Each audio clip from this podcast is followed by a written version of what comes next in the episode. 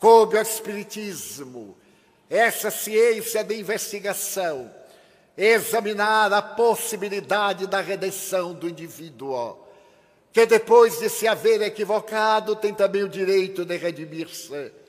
Por intermédio da lei de amor e das ações de beneficência e de caridade.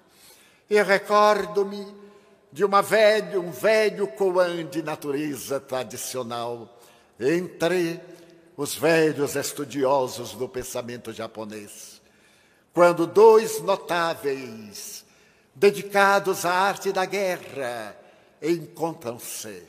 Um deles é um sábio, já atravessou o período do ardor da juventude, encaneceu nas batalhas de ordem da manutenção da dignidade humana.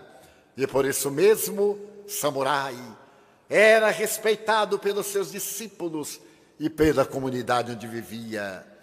Mas certa feita, um jovem samurai dominado pelo entusiasmo, pela arte de defender-se e de atacar, procurou o sábio e perguntou-lhe: Senhor, você seria capaz de me dizer onde estão o céu e o inferno? E o velho samurai olhou detidamente Ali estava o fogo da juventude, o ardor das aspirações. E, numa expressão de menoscaso, disse: Mas para quê? Um jovem samurai deseja saber onde se encontra o céu. Hábil na arte de matar, ele tem prazer quando ceifa uma vida. Que significa para ele o paraíso verdadeiro, já que não tendo a capacidade de amar e de entregar-se à vida ele pode tornar-se o sicário de outras vidas. Como será possível explicar a um homem ainda brutal?